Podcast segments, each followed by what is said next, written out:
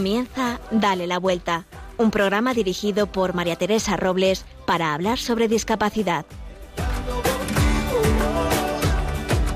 Mira, olvida las guerras perdidas, el tiempo sana las heridas, que todo lo que se ha bailado, eso nadie te lo quita. Los muros solo son mentira, la tierra no está dividida. ¿De qué nos sirven las fronteras cuando no haya vida? Voy a decidir que perder no quiero. Voy a resistir y ganar el juego. Y ganar el juego. Qué bonito amanecer. Mi amiga Esperanza es una mujer increíble y ella no lo sabe. Está casada, es madre de una niña preciosa y no ha podido tener más. Después de varios intentos por sacar adelante un proyecto profesional, cuando parecía que ese trabajo salía adelante, desarrolló una enfermedad que le dejó sin posibilidad de seguir trabajando. Los dolores son diarios y constantes, al igual que su alegría y su paz que transmite al que le trata. Ella no ve esa fortaleza en su debilidad. La vida tiene una cara y una cara B, y están unidas, son inseparables, tanto que muchas veces se entremezclan. La cara es esa parte que nos proporciona estabilidad, alegrías y con la que siempre contamos. La cara B es la- que muy poco, muy pocos nos hablan, tal vez para no hacernos sufrir. Esa parte que nos produce decepciones, tristezas, inseguridades y miedos, con la que muy pocas veces contamos. Os diré algo que parece contradictorio. No es posible llegar a la verdadera felicidad sin abrazar la cara B. Pero, ¿cómo se puede llegar si a mí me produce rechazo, me diréis?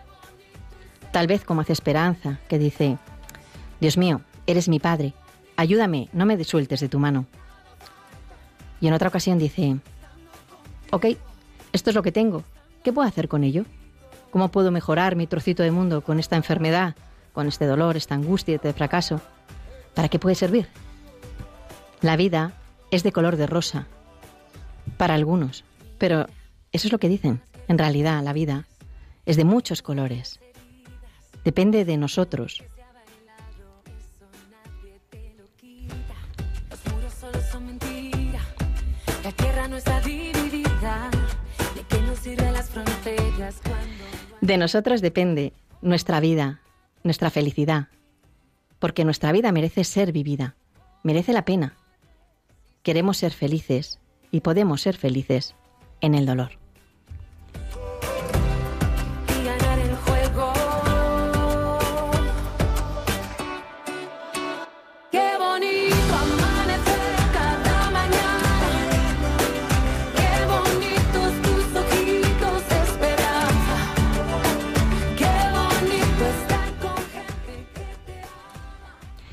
Y en este programa, y este programa no sería posible sin nuestros colaboradores, Marimar García Garrido, que está en producción, en la lupa Irma Páez Camino, con la que hablaremos de los, campamentos de verano de la, mano de la Fundación A la Par, Virginia Morquecho y Carlos Barragán nos traerán las noticias más actuales. Recogeremos la voz de los oyentes. Nos pondremos en los zapatos de Fernando Vega de Seoane, que tras un accidente se quedó parapléjico. Y no faltarán las anécdotas y curiosidades en la sección ¿Sabías qué? que nos contará Raquel del Barrio sobre el autismo. Y ahora mismo comenzamos la sección de La Lupa.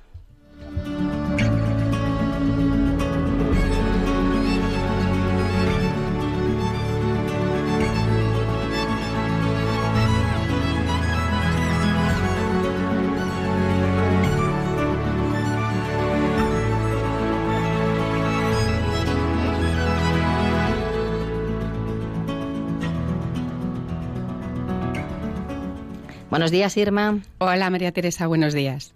Bueno, Irma, ya estamos en mayo, el mes de la Virgen María, nuestra madre. Es un mes súper bonito. María es la Madre de Dios, la Madre de todos nosotros y debemos demostrarle nuestro cariño y confiar en ella y sobre todo imitar sus virtudes. También es el mes europeo de la diversidad. Qué bonito que coincidan los dos en el mismo mes, ¿verdad? Pues sí, este mes es, tiene muchas cosas bonitas. El mes de la Virgen, el mes de la diversidad, pero también se acerca el buen tiempo, el calor. ¿Y qué te parece si empezamos a hablar de los campamentos inclusivos de verano? Porque yo creo que es muy importante y le puede ayudar a muchos padres.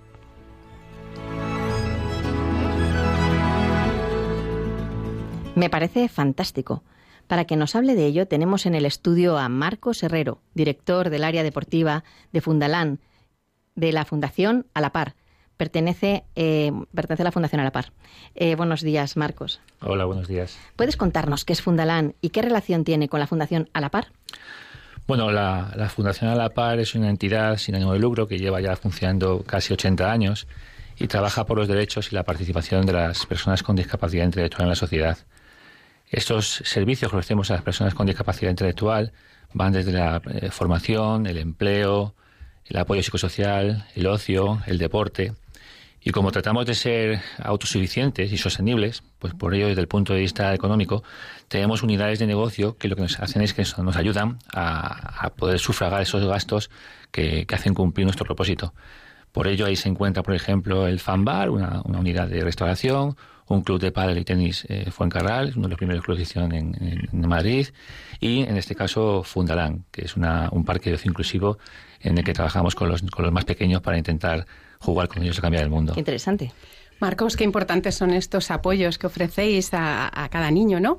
Eh, cuéntanos un poquito, hablando de los campamentos inclusivos, eh, en qué consisten esos campamentos y qué edades, a qué, niños eh, van allí, con qué edades. Bueno, nuestros campamentos van dirigidos a las etapas de, los niños más pequeños, desde los 3 años hasta los 15 años. Son campamentos inclusivos y, lo llamamos así porque no, puede ser otra razón. ¿no? La Fundación trabajamos por los derechos de participación de las personas con discapacidad intelectual en la sociedad y, por supuesto, cualquier persona o cualquier niño, en este caso, que venga a los campamentos y tenga algún tipo de discapacidad, pues la Fundación y el campamento Fundarán eh, tiene el compromiso de establecer un apoyo para que pueda practicar y disfrutar ese campamento como lo hacen todos los niños de esa misma edad y que el objetivo es que convivan, que compartan, que disfruten y que vivan las mismas experiencias desde un punto de vista distinto desde la Fundación. ¿Y que, cómo es un día a día en el campamento? Bueno, un campamento es un campamento como, como prácticamente todos los campamentos, ¿no? Nosotros nos basamos muchísimo en la práctica del deporte, en la práctica de, actividades eh, divertidas eh, de ocio para todos los niños y sobre todo alrededor de lo que inculcamos los, los valores ¿no? que van intrínsecos dentro de nuestra fundación, el respeto, el mirar a los niños de, con, con, otra mirada, no verles como que son inferiores o superiores a ellos, que convivan, que compartan, que disfruten.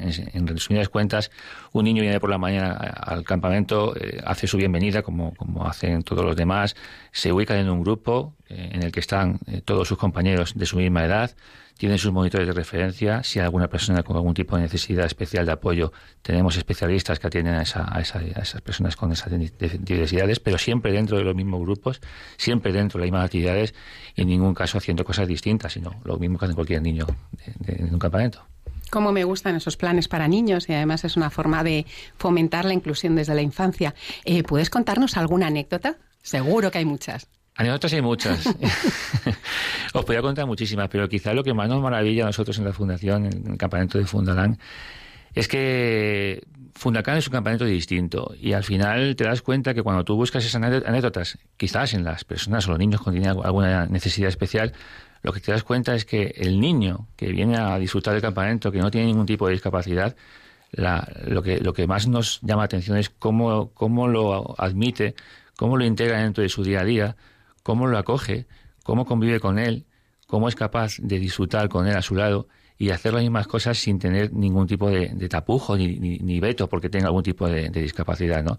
Entonces quizá yo que más, más que una anécdota me quedaría con esa sensación, ¿no? Del orgullo que nos sentimos nosotros de ver que nuestros objetivos, nuestros propósitos de que tengan las personas con discapacidad más visibilidad y presencia en la sociedad, pues se van cumpliendo, ¿no? Y el campamento es una herramienta para trabajar con los niños de muy pequeñitos y en medida de lo posible en eh, la Fundación entendemos que, el mundo será mucho más rico en medida que las personas practiquen mucho y participen mucho más de él.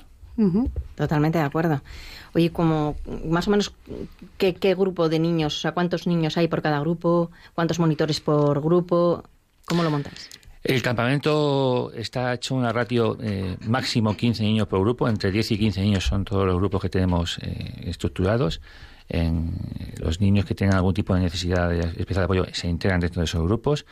Eh, tenemos una capacidad máxima de 330 niños por semana el año pasado llegamos ya a niveles y a números de cerca de 1.600, 1.800 niños que estaban eh, pidiendo estar en nuestros campamentos. Este año hemos abierto la inscripción hace muy poquito y estamos eh, desbordados, afortunadamente, porque hay muchísimas, muchísimos papás y muchos más que quieren repetir otros años y que han ha, corrido la boca a boca a, a los compañeros, amigos de sus hijos y que bueno están buscando una alternativa para, para este verano. qué maravilla. ¿Y hay algún límite de plazas para niños con discapacidad o, no hay ninguno? Tenemos una ratio para poder atenderlos porque nosotros queremos que el disfrute del campamento y la atención sea las máximas condiciones de, seguridad y disfrute, ¿no? Entonces, si tenemos que eh, un 25% de, de, las personas de, los, del campamento podemos atender a personas con discapacidad, con profesores especialistas, además de los profesores eh, nominales de los grupos, con especialistas específicos en, pedagogía terapéutica para atender a, los niños con algún tipo de discapacidad. ¿Y contáis con voluntarios? ¿Hay gente que pueda ir de voluntariado a los campamentos para poder ayudar? Sí, de hecho hay hay incluso niños que ya se han hecho, ya no son tan niños, se han hecho mayores, que disfrutaron tanto de nuestros campamentos que, en la época de verano nos, nos, llaman y vienen al campamento para echarnos una mano y estar con nosotros y, estar con ellos. Y sí, a partir de los 16 años eh, hay muchísimos voluntarios que vienen a, hacer sus, muchos en prácticas de sus cursos de tipo libre, otros en universitarios que, que, tienen relación con la fundación y quieren ayudarnos en, ese sentido y, y darle a los niños del campamento lo que ellos en su día vivieron y la verdad es que sí, que admitimos a voluntarios para poder estar eh, dando la mejor acogida a todo el campamento. Acabas de comentar que ahora tenéis abierto el plazo de, inscripción, ¿no? Y para muchas personas, todos aquellos que nos estén escuchando y que quieran acudir allí a estos campamentos inclusivos, ¿dónde deben apuntarse y hasta cuándo tienen de plazo? El plazo de inscripción lo abrimos el, el pasado día 20 de abril, finaliza el día 10 de junio. Vamos atendiendo las solicitudes de campamento según van llegando. La forma de inscribirse es todo online.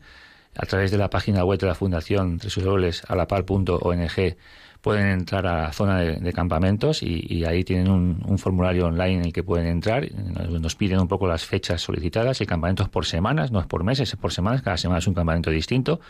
Eh, los papás y los mamás solicitan las, las semanas que quieren apuntar a su hijo al campamento y en cuestión de tres, cuatro días, eh, nosotros recibimos, eh, le mandamos un correo de respuesta eh, con sus preferencias y el presupuesto de lo que ellos nos han solicitado para, para poder apuntar al campamento al niño. Una duda que me, ha surgido. ¿El horario, el campamento es todo el día? ¿Duermen allí o...? No, es un campamento de día. dentro de las preferencias horarias para poder estar en el campamento nuestro, pueden elegir entre las nueve y las dos de la mañana, o sea, las nueve y las dos del mediodía, las nueve y las tres y media, las nueve y las Eh, obviamente los niños que están solamente hasta las dos tienen todo el servicio de mañana con el almuerzo de la mañana, los que están hasta las tres y media tienen almuerzo y comida, los que están hasta las cinco tienen almuerzo, comida y merienda. Marcos, eh, es muy importante compartir valores, sobre todo en estas edades tempranas. ¿Qué beneficios aporta el ocio inclusivo en las personas con y sin discapacidad? Yo creo que el, ocio inclusivo es, una, necesidad y, unos derechos. ¿no? Todo el mundo tiene que tener acceso a, ese, a ese tiempo de ocio poder compartirlo, poder convivirlo y poder disfrutar unos de otros de las características y la experiencia que pueden vivir con, sus iguales en su misma edad. Entonces, el ocio inclusivo, eh, el ocio es, tiene muchos beneficios y el inclusivo, pues por supuesto, es que tenemos que intentar llegar a quitar esa palabra de nuestra cabeza y que el ocio sea para todos. Totalmente. Tomo nota de lo que estás diciendo porque a lo mejor le interesa a mi hija. Bueno, muchísimas gracias, eh, Marcos Herrero, director del Club de Tenis de Fundadán. Eh, la verdad es que nos ha encantado todo lo que nos has contado. Nos quedamos con un poquito de, querer saber más sobre A la Par, sobre la Fundación eh, entera, sobre todo lo que hacéis, los talleres, todo. Espero que, vengáis otro día invitados para contarnos un poquito más o que nos invitéis a ir y que lo veamos in situ. Muchísimas gracias a vosotros y cuando queráis. Estamos aquí o, o venís cuando queráis. Muchas gracias. gracias.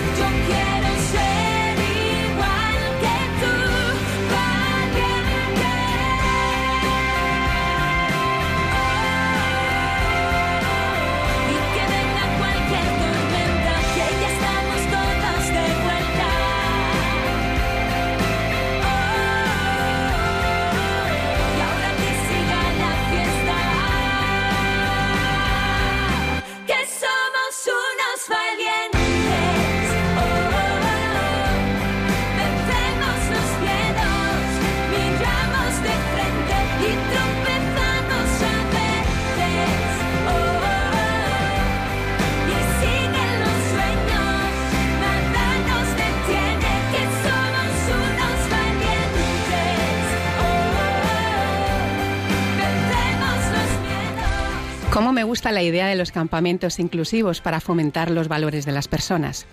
Y ahora os voy a recordar una cosita. Los que queráis hablar de vuestra fundación, asociación, trabajo o de vosotros mismos, siempre y cuando tengáis relación con el mundo de la discapacidad, este es vuestro espacio.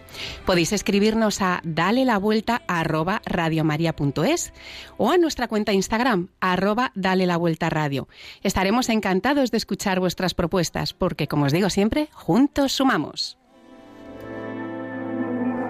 Y es que los únicos que no tienen miedo, lo que son es imprudentes. Mes de mayo, mes de María. Y como ya es tradición en esta casa, os invitamos a participar del maratón, para que este programa y muchos como este puedan llegar a muchos más sitios que lo están esperando. Por eso, escucha y disfruta este mensaje. En estos tiempos difíciles de conflictos bélicos, crisis económica, social, sanitaria y moral, bajo el profundo impacto de ideologías enemigas del sentido cristiano de la vida, la fe está sosteniendo a millones de personas en el mundo entero. Así lo seguimos experimentando en las 122 emisoras de Radio María presentes en más de 80 naciones, cuyos oyentes están agradeciendo más que nunca la ayuda recibida a través de sus ondas. En este mes de mayo, Queremos dar gracias a la Virgen por este don de su radio, un pequeño grano de mostaza en el jardín de la iglesia, que la Virgen ha puesto en nuestras manos como un talento a cuidar y fructificar, para lo que os invitamos a intensificar vuestra oración al Espíritu Santo, a hablar a muchos de esta radio y a contribuir con vuestro compromiso voluntario y donativos, por pequeños que sean, a extender Radio María en España y en el mundo, especialmente en las naciones más necesitadas a las que dedicamos nuestra maratón misionera bajo el lema Quien reza no tiene miedo al futuro.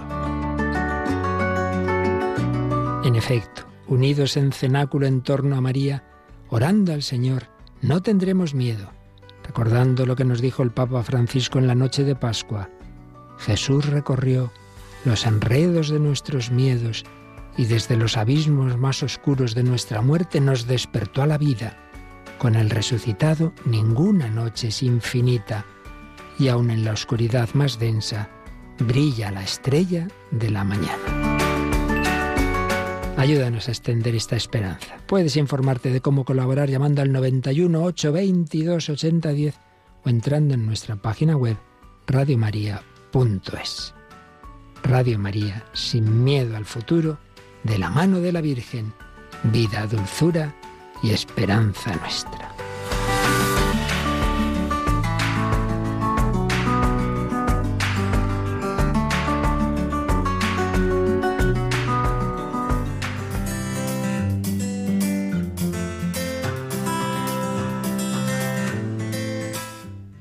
Y ahora Virginia Morquecho y Carlos Barragán nos tienen al tanto de la actualidad.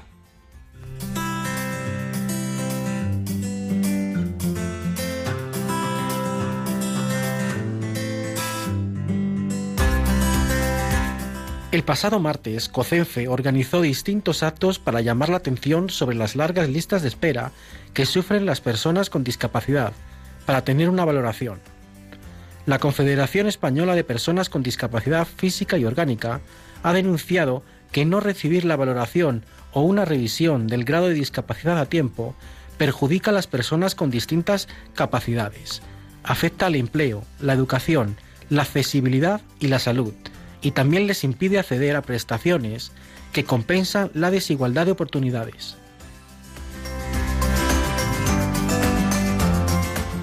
La reina doña Leticia ha entregado los premios del Patronato de Discapacidad que llevan su nombre. Entre los galardonados está la Fundación Sermi Mujeres, la ciudad de Mérida y los Juegos Inclusivos de la Fundación 11, entre otros.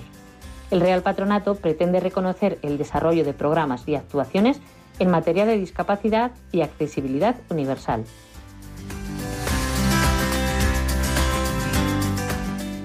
El Consejo de Ministros ha aprobado la Estrategia Española sobre Discapacidad 2022-2030. Según la página web redaccionmedica.com, este plan está concebido como una hoja de ruta para que el Estado español, a través de sus administraciones y poderes públicos, contribuya a hacer efectivos los derechos humanos de las personas con discapacidad y de sus familias.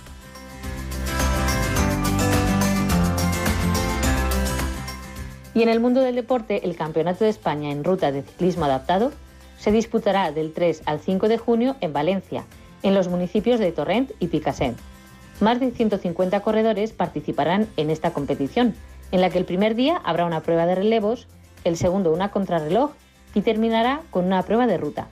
Además, simultáneamente a esta carrera, se celebrará la Feria de Integración Deportiva, con actividades de promoción del deporte adaptado e inclusivo abiertas a todos los públicos. Y con esta noticia nos despedimos hasta el próximo programa. Os esperamos con las noticias más interesantes del mundo de la discapacidad.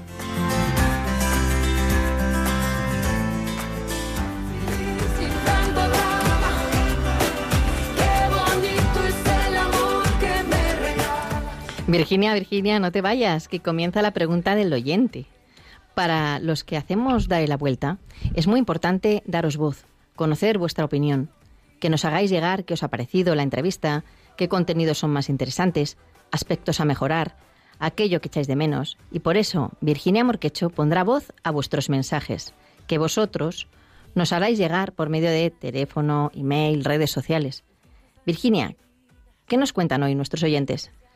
Pues hoy para empezar este espacio traigo un mensaje de Blanca de Madrid, que nos felicita por contar las cosas buenas de la discapacidad y añade que se nota que está hecho por personas que conocen bien la discapacidad. Solo lamenta que sea cada 15 días. Por otro lado, Irene de Sevilla nos pide que recordemos cómo se puede hacer voluntario de la ONCE. Así que para ella y para todos los interesados recordamos que en la página voluntariado.fundaciononce.es encontrarán toda la información. Y para terminar, Jesús de Cáceres y Emilia de Valencia nos agradecen que demos a conocer asociaciones como Siria, de la que hablamos el pasado programa. Y esto es todo por el momento. Muchísimas gracias, eh, Virginia. Y sobre todo, gracias a todos aquellos que nos hacéis llegar vuestras opiniones, porque eh, para todo el equipo, vosotros sois muy importantes. Para los que os habéis incorporado ahora, os recordamos que estamos escuchando el programa Dale la Vuelta, un programa que trata sobre la discapacidad. Y ahora empieza la sección Ponte en mis zapatos.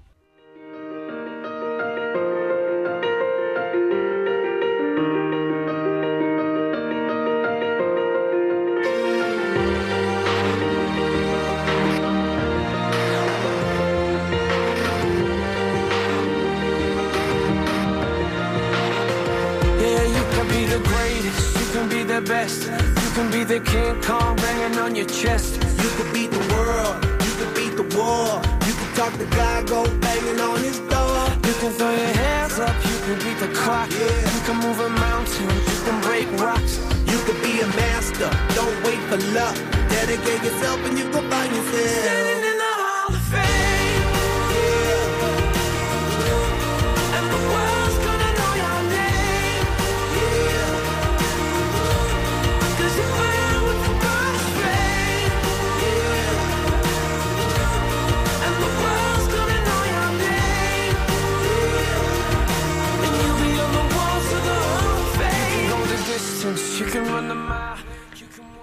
Temazo del grupo Script, utilizando sus palabras, puedes vencer al mundo, puedes ser el más grande, puedes ser el mejor, puedes hablar con Dios, puedes mover montañas, el mundo sabrá tu nombre. Y ese nombre es Fernando Vega de Sebane. Buenos días, Fernando. ¿Qué tal? Buenos días. Gracias por acudir a nuestra invitación, gracias por venir a esta casa y que desde ahora es la tuya, por supuesto. Eh, pero para todo aquel que no te conozca, que me parece raro ya que no te conozcan, porque está siendo una revolución en las redes, ¿quién es Fernando Vega de Sebana? Bueno, gracias a vosotros, me encanta estar aquí en esta casa. Me siento comodísimo, me habéis recibido fenomenal. Y bueno, Fernando Vega de Sebana es un tipo muy normal, eh, madrileño, 47 eh, años de edad. Estoy casado, eh, tengo cinco hijos, soy empresario eh, muy deportista, muy sociable, muy divertido, muy, muy normal, muy normal. ¿Mm? Qué gusto. ya, eso es excepcional. Hombre, cosas que las que has dicho ya son excepcionales. No tener hijos, cinco hijos ya es una excepción. ya pocas personas más mérito, tienen. Más mérito vuestro que nuestro. ¿eh?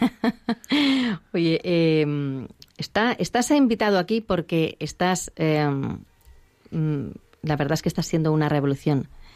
Eh, porque nos parece que eres un hombre vitamina, como dicen últimamente, ¿no? Y porque creo que puede hacer mucho bien la historia, tu historia reciente. Aunque yo creo que tu historia reciente, y ya hablaremos de ello, eh, viene por un trabajo hecho con anterioridad. Entonces, cuéntanos a los oyentes qué, qué pasó en enero. El 22 de enero, eh, y nosotros todos los años hacemos un viaje de esquí entre amigos. Eh, nos fuimos 12 amigos a esquiar el Pirineo catalán. Y en la segunda bajada del primer día, pues tuve la mala suerte de salirme de la pista, chocarme contra un árbol y partirme la espalda. Madre mía, mi vida. Eh, y bueno, desde ese momento eh, hasta hoy he tenido que no solamente aceptar, sino entrenarme y, y empezar a, a habituarme a, la- a una vida en silla de ruedas, esencialmente, ¿no? ¿Tú tenías discapacidad a tu alrededor? No, No sabías cómo se vivía, ni lo que era, ni... no, porque la que tenemos a nuestro alrededor es tan, es tan fortuito el encuentro o, el- o la realidad de la discapacidad que realmente no la conoces. No la Mm. conoces. Sabes que está, pero te la puedes imaginar, ¿no? Pero, pero no, no, no, no eres consciente del alcance, de las Mm. bondades incluso que tiene tener una discapacidad cerca o incluso padecerla, ¿no? ¿Qué, mm, ¿Qué pasó por tu cabeza en el momento en el que, porque si no me equivoco, en el momento en el que te diste el golpe dijiste, me roto? Sí, cuando yo tuve el golpe me di cuenta perfectamente del alcance físico de la lesión. Yo me había, vamos, yo- pensaba que me había partido en dos físicamente, em, porque el impacto fue muy fuerte. Em, la verdad es que los primeros momentos fueron, fueron muy tristes, de mucha depresión, de mucha tristeza, y no sé si es por el, por, por, por el shock, ¿no? Por el shock que es, o incluso por el legado que tenemos, porque yo recuerdo que desde muy pequeñito he querido montar en moto. Y la amenaza era, te voy a llevar al Centro Nacional de Parapléjicos de Toledo para que te des cuenta del riesgo que tiene la moto. Madre mía. Entonces, desde muy pequeñito me han metido en la cabeza que la paraplegia o la tetraplegia son cosas muy, muy, muy severas.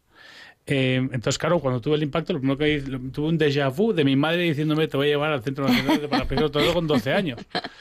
Entonces, seguramente un poquito del legado de este había, ¿no?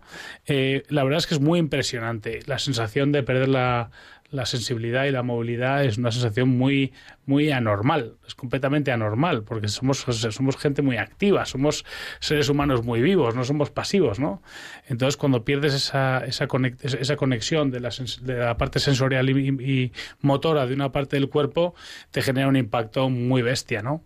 Eh, pero sí que es verdad que muy pronto, en muy pocos segundos, eh, me di cuenta que no era tan grave el tema, que además que había, que había venido a quedarse. Eso sí que es evidente, ¿no? Cuando uno tiene un impacto tan heavy, eh, me nota perfectamente que esto, esto es definitivo, ¿no? Entonces, dentro de esas opciones que te pasan por la cabeza de eh, me quedo hundido o voy a intentar remontarme, pues yo decidí por la de remontarme, ver que tenía el, la parte superior del tronco, los brazos, el cuello, la cabeza bien, y dije, bueno, pues nada, con esto vamos a hacer lo mejor, la nuestra mejor versión, ¿no? Mm, La verdad es que impresiona que sea en tan poco tiempo. Esto, esto es lo- una de las cosas que más impresiona, ¿no? Que, que- que seas capaz de decir, bueno, mm, esto es lo que tenemos y ahora hay que luchar con ello y hay que salir adelante y además voy a ser la misma persona que... Esto te lo he oído decir en alguna entrevista, ¿no? Voy a, voy, a, volver a ser la misma persona que yo era. En realidad eres la misma persona. Sí, yo, te diría que sí. Yo eh, en, en esencia no cambiamos tanto a lo largo de nuestra vida, ¿no? Eh, nuestras experiencias, nuestras, eh, los ejemplos que vemos y tal, perfilan un poco nuestro comportamiento, pero esencialmente somos lo mismo. Em, algo muy importante que quería comentaros aquí es que la transformación de negativo a positivo eh, tumbado en la nieve con el impacto que tenía se parece mucho al de levantarse por la mañana, ¿eh? os lo prometo. Uno está metido en la camita, uno está metido en la camita, mueve la cortina, ve que está lloviendo, que es de noche, que hace frío y dice, mira, es que o me levanto sin pensar o como me ponga a meditar me voy a quedar en la cama todo el día, va a ser una depresión terrible. Entonces esto es un poco lo mismo, ¿no? Decir, oye, mira, esto ha venido, me tengo que poner en marcha, venga, go, ¿no? No, no, no, lo, no, no lo voy a pensar.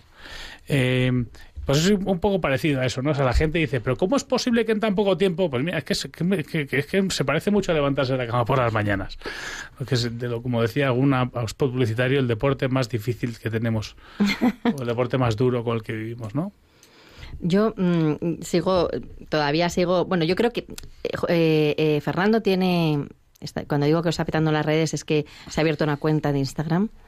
Creo que te lo abriste al día siguiente o al siguiente, no sé, muy poco tiempo.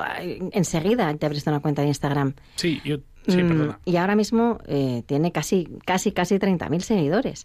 Eh, es increíble, ¿no? En tan poco tiempo, en unos meses, lo que la gente ha conseguido a lo mejor en dos años, él lo ha conseguido en, en nada. Eh, no- y yo veo que no es tanto lo, el- la cantidad de seguidores, no creo, no te está afectando tanto la cantidad de seguidores que te siguen, sino el bien que estás haciendo con esa cuenta, porque estás aprovechándola, ¿no? Entonces, eh, ¿por qué se te ocurrió abrir la cuenta de Instagram? Bueno, esto no es mérito mío, ¿eh? esto es mérito de Bea, mi mujer. Em, cuando yo tuve el impacto, el accidente, a mí me trasladaron en helicóptero a Barcelona. En Cataluña, bueno, no sé si recordáis que en enero hubo una invasión de Omicron a lo bestia, ¿no? Volvió el COVID a dar guerra eh, de una manera muy, muy, muy viral.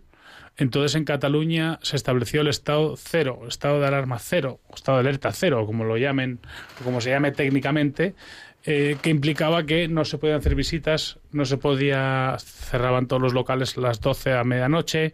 Entonces, claro, yo estaba completamente aislado en la UCI del Hospital Valdebrón eh, sin poder comunicarme con nadie, solamente a través de mi teléfono móvil. Entonces yo estaba un poquito en precario porque estaba inmovilizado, tenía un collarín y tenía las gafitas del oxígeno y tenía, bueno, estaba monitorizado por todos lados, entre que estaba paralítico y no me podía mover bien y en la cama no me dejaban moverme, pues estaba completamente inmóvil. Y lo único que veía en mi teléfono eran eh, mensajes de WhatsApp entrando, ¿qué te ha pasado? ¿Qué te ha pasado? ¿Te has caído en moto? ¿Qué accidente más horrible? ¿El coche? Y claro, había mucha dispersión de información, mucha. Estas noticias además vuelan como la pólvora y cuando vuelan tan rápido vuelan con poca solvencia, de cualquier manera, ¿no? Entonces me parecía mm, importante en vez de estar contestando individualmente todos los mensajes eh, o llamando a todas las personas que me estaban llamando, establecer un canal de comunicación más o menos sencillo. eh, y entonces mm, se me ocurrió abrirme un canal de YouTube y me abrí un canal de YouTube. Y me dijo mi mujer, mira Fernando, yo he intentado ver tu vídeo y no soy capaz. O sea que esto es muy difícil. ¿Por qué no te hables una cuenta de Instagram y, pones ahí los, lo, que quieras decir? La, la idea fundamental de, de Instagram era poder comunicar un mensaje único que lo hubiese, que lo diga yo, para que no haya eh, eh, eh, no se desvirtúe el contenido del mensaje y luego para transmitirle a la gente que realmente estaba bien. O sea, yo no estaba mal, anímicamente estaba muy bien. Lo que estaba un poco fastidiado porque tenía la espalda partida en dos, pero eh, un poco fastidiado. un poco fastidiado. Solo un poco. Sí, sí, solo un poco, de verdad. No, no, no, no. Es mucho menos fiero el león que lo que lo pintan. Pero yo anímicamente estaba muy bien. Además tenía una hoja de ruta llena de eventos a corto plazo que me iban a hacer estar mejor, cada día mejor. Entonces, claro, yo estaba muy optimista. Eh, en el otro lado estaba toda la masa social que me conoce pensando que estaba con una depresión profunda porque me he quedado paralítico, porque todo el mundo sabe cómo soy de activo, cómo soy de sociable, cómo soy de... Entonces, claro, uno intenta empatizar con la situación del otro y como no lo hace bien, esa empatía no es fácil de hacer, pues piensa que estás con una depresión terrible, entonces se produce una, una, una sobredosis de llamadas y llamadas y llamadas, ¿no? Entonces lo que conseguimos, el efecto que conseguimos inicial de Instagram, de yo subir un vídeo todos los días de un minuto o dos, eh, se ha convertido en, una- en un canal de comunicación súper activo, donde la gente lo que está haciendo es agradecerme mi... No, testimonio es la palabra, mi, mi compartir, el compartir mi día a día, que les ayuda en el suyo. Entonces, fíjate qué fácil y qué bien y qué, y qué optimizado está que yo resuelvo mi problema y resuelvo el de otros, ¿no? Qué maravilla. Para el que no lo sepa, su cuenta se llama como él, Fernando eh, Vega de Seoane. O sea que eh, es fácil de conseguir para poder llegar hasta él. Y además os puedo dar fe que contesta. Contesta todo lo que le digáis. Me imagino que tendrás muchísimos mensajes, claro, pero, pero Sí, es que te- contestas, ¿eh? Tengo, tengo muchos mensajes, pero eh, Bea y yo, que Bea tiene mucho que ver en este, en este proyecto, pues, pues este nuevo pro- proyecto, vaya forma de dominarlo, esta nueva situación de vida, em, nos hemos comprometido que si vamos a ayudar, vamos a ayudar. Que lo que no vale es ser selectivo con la ayuda. No, voy a ayudar a unos sí y a otros no. Pues mira, me escribe gente con cosas eh, muy sencillitas como hoy me he levantado fatal y me he acordado de ti, a otros que, oye, pues tengo un hijo mío que tiene un problema con una adicción y me han echado del trabajo y estoy con una depresión súper profunda y pues, pues mira, pues si vamos a ayudar, ayudamos, ¿no? Entonces, en nuestra súper limitada capacidad, pues hacemos lo que podemos y parece que está funcionando muy bien. Oye, mm, te voy a hacer una pregunta de Marimar. Aquí viene siempre nuestra pregunta de nuestra compañera. Eh, es una colaboradora que desde su silla de ruedas, con parálisis desde el cuello y una traqueotomía, traqueotomía se te lanza esta pregunta. Eres una persona vitamina que contagia optimismo por los poros. ¿Tienes momentos de bajón en los que sientes que todo puede contigo? ¿Cómo te enfrentas a ellos? Mira, em, ¿tengo momentos de bajón? Sí. Pero ¿quién no los tiene? O sea, los tengo y los tenía y los tendré. ¿No? es más, yo recuerdo perfectamente que antes de tener el accidente los gestionaba peor porque lo que, lo que el accidente sí que ha hecho es ponderar muchos de los problemas que yo tenía o los bajones que yo tenía con la poquita justificación que tenían, ¿no? Ahora os he quitado un porcentaje muy grande de todos esos problemas. Em, los, problemas, los bajones me vienen derivados de la impotencia, probablemente, ¿no? Ahora tengo, pues, he, venido a, he venido a la radio y vengo encantado, pero he aparcado el coche y no podía bajar la silla. Y he tenido que pedir ayuda, ¿no? Pues yo que he sido una persona de ayudar más que de pedir ayuda, pues me da, genera un poquito de rabia, ¿no? y, tengo muchos momentos en el día que me recuerda que estoy en silla de ruedas. Muchos momentos, muchos momentos, que seguramente eh, con el paso del tiempo los inhibiré, pero ahora mismo todos los días me recuerdan 20 o 30 episodios que no soy el de antes, ¿no? Em, entonces, a esa pregunta de si tengo bajones, sí. Eh, ¿Son bajones demasiado graves? No. Pero aquí lo importante es cuando te vengan saberlos gestionar. Esto es lo que es determinante, ¿no? Cuando te venga un bajón, eh, como levantarse de la cama. Lo mismo. Ponerse en marcha. Oye, ¿y, qué papel juega aquí eh, tu relación con Dios? Porque sí que he oído que eres un hombre de fe. Mm. Por eso te hago la pregunta directamente. ¿Dónde, dónde pues está? Mira, yo fíjate, en este sentido. ¿Se ha enfriado? ¿Está más tal? ¿Está más fuerte? No, no, no, no, no, no, no, no, no, es que está, es que está como estaba. Es que yo, es que estoy muy confiado de que las cosas que me pasan me las manda el monstruo este por algo, ¿sabes? Em, y desde hace mucho tiempo tengo ese convencimiento. y, yo, desde que tengo más o menos madurez como padre de familia, que, va, cambiando tu relación o tu perspectiva o tu responsabilidad, no solo contigo, sino con el exterior, a medida que vas adquiriendo diferentes responsabilidades propias, ¿no? Em, me he convertido en un, en, un, cristiano que da las gracias más que pide. Doy las gracias por todo. Y además, en mi entorno les digo, o sea, trabajo porque den las gracias, no porque pidan. Em, a mí muchísima gente por la calle me para, oye, rezo por ti un montón. Y digo, pues no sé si es tan bueno que reces por mí tanto, porque estoy fenomenal. te agradezco mucho y se nota un montón que hayas rezado, porque mira cómo estoy de bien, pero, pero no le pidas más, no le pidas más, no le pidáis más, porque estoy fenomenal, ¿no? Entonces, en ese sentido, eh, mi relación con Dios... Eh, no se ha separado en absoluto, está totalmente en la hoja de ruta que, que, compruebo que es la que él me está poniendo por el camino y con muchísimo optimismo y, satisfacción voy, voy encajando lo que me va llegando, ¿no?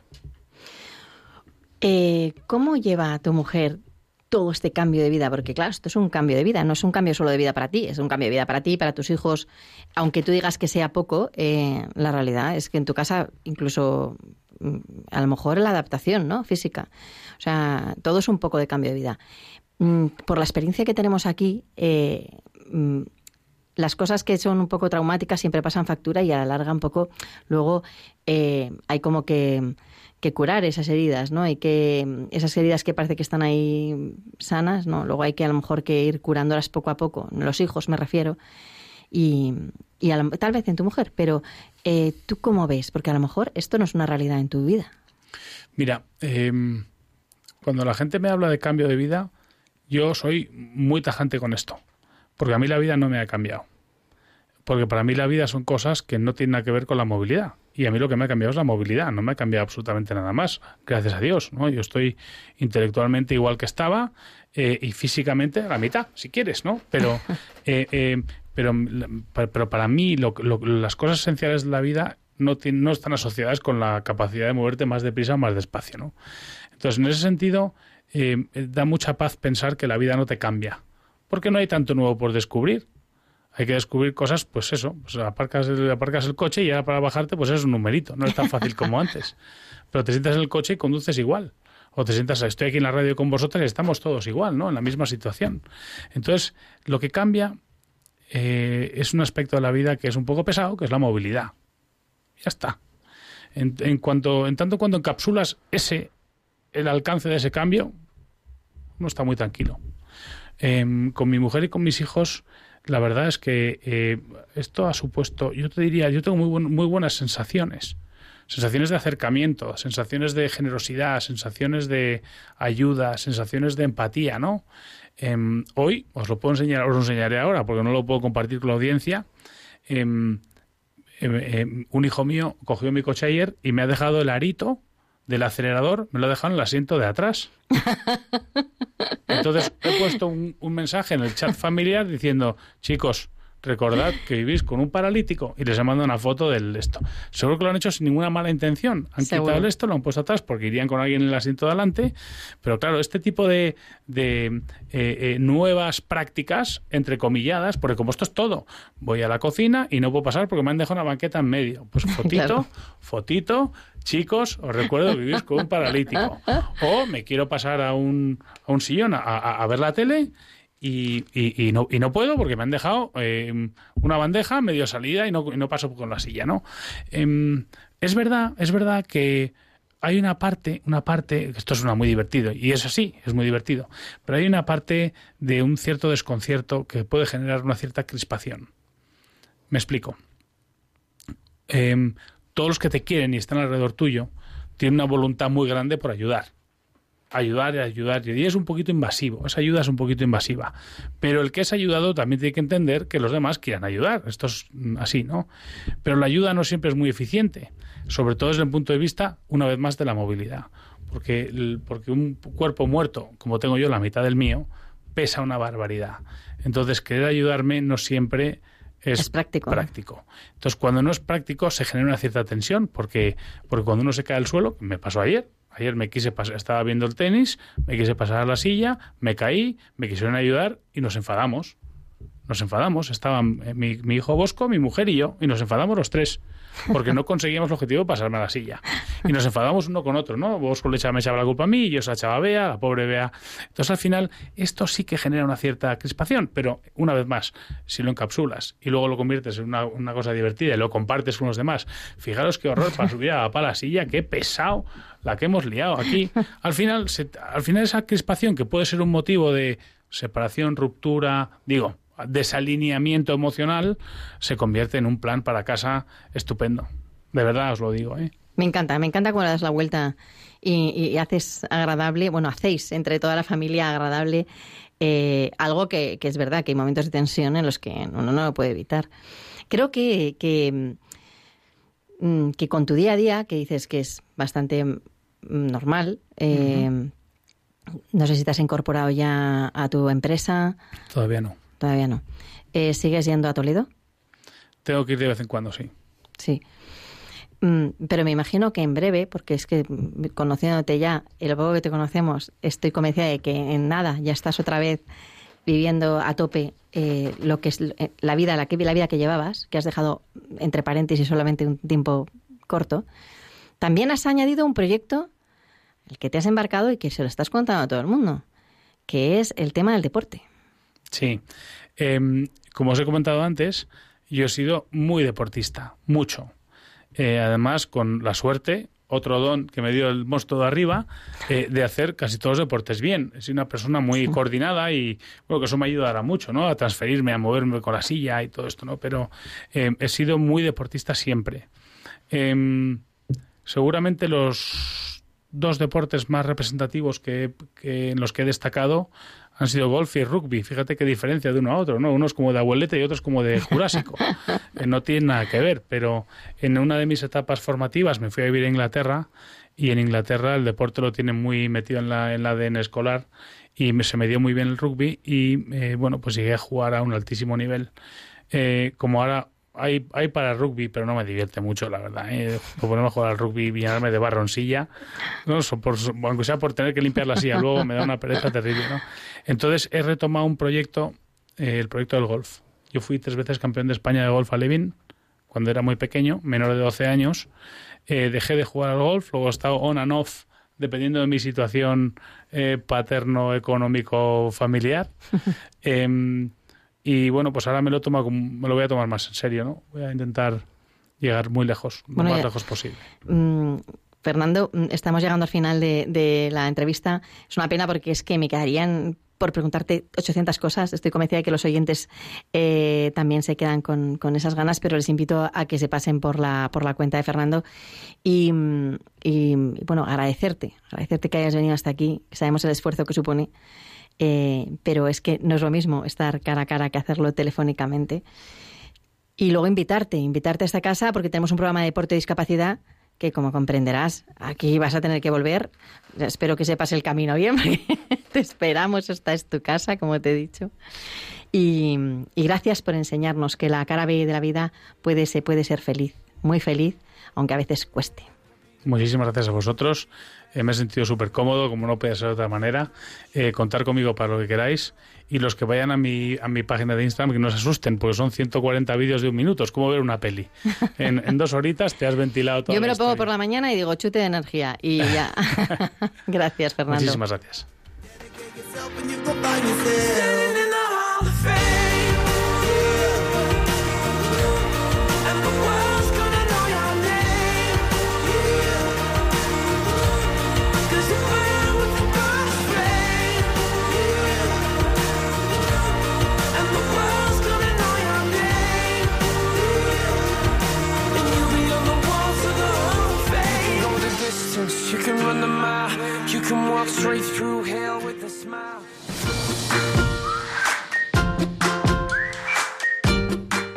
Y ahora os dejo con Raquel del Barrio para ver qué aprendemos en ¿Sabías qué?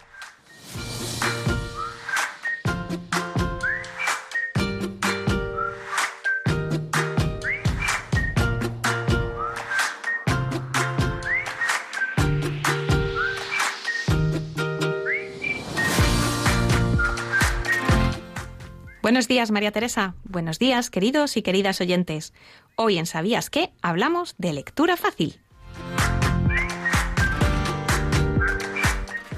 ¿Sabías que existe un método para hacer más accesible la información a las personas y de manera especial a las que tienen dificultades de comprensión lectora? La lectura fácil es una forma de crear documentos, libros, páginas web, textos informativos, para que todas las personas puedan entenderlos y de manera especial aquellas que tienen dificultades de comprensión. Pero no sirve cualquier método. Existen unas normas y unos códigos específicos que requieren validar los contenidos con el logo LF, lectura fácil. Y este logo tiene que llevar un cuadrado azul con un dibujo en blanco que representa pues una cara y también un libro con un pulgar hacia arriba. Si ves este logo en una web, un documento o un libro, quiere decir que está en lectura fácil. Y como decimos, es necesario validar los documentos o textos para saber si cumplen con los criterios o no.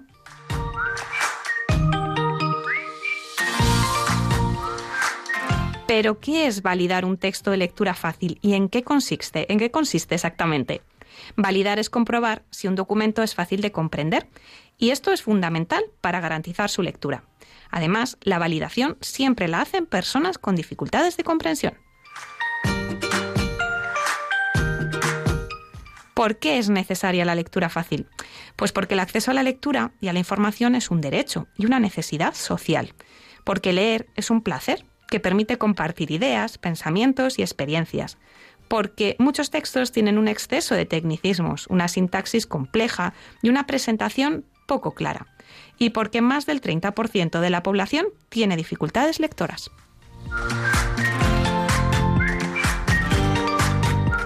¿Y por qué se caracteriza un texto de lectura fácil? ¿Cómo sabemos que estamos ante un texto de lectura fácil? Pues porque tiene imágenes descriptivas que concuerdan con el texto. las palabras y las frases pues son más cortas y tienen líneas que respetan las unidades sintácticas de los textos, sin palabras cortadas con guiones en la siguiente línea y márgenes e interlineados pues bastante amplios, entre otras. Y hasta aquí nuestra sección de hoy sobre lectura fácil. En el próximo programa hablaremos sobre maternidad y discapacidad.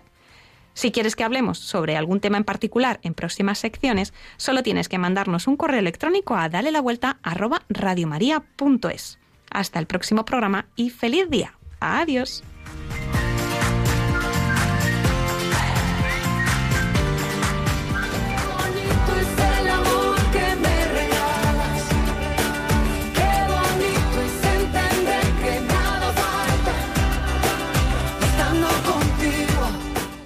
Y con este buen sabor de boca llegamos al final del programa.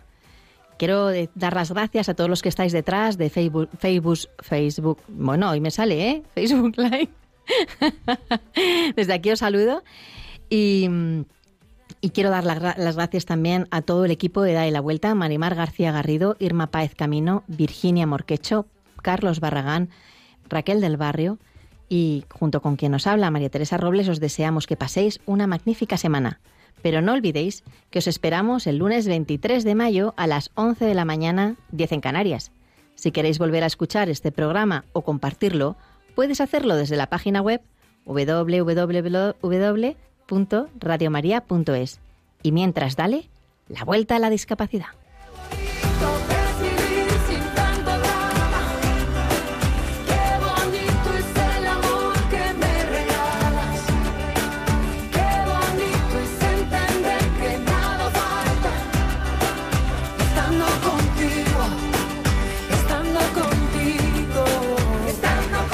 Concluye así en Radio María, Dale la Vuelta, un programa dirigido por María Teresa Robles para hablar sobre discapacidad. Mira, olvida las guerras perdidas, el tiempo sana las heridas, que todo lo que se ha bailado.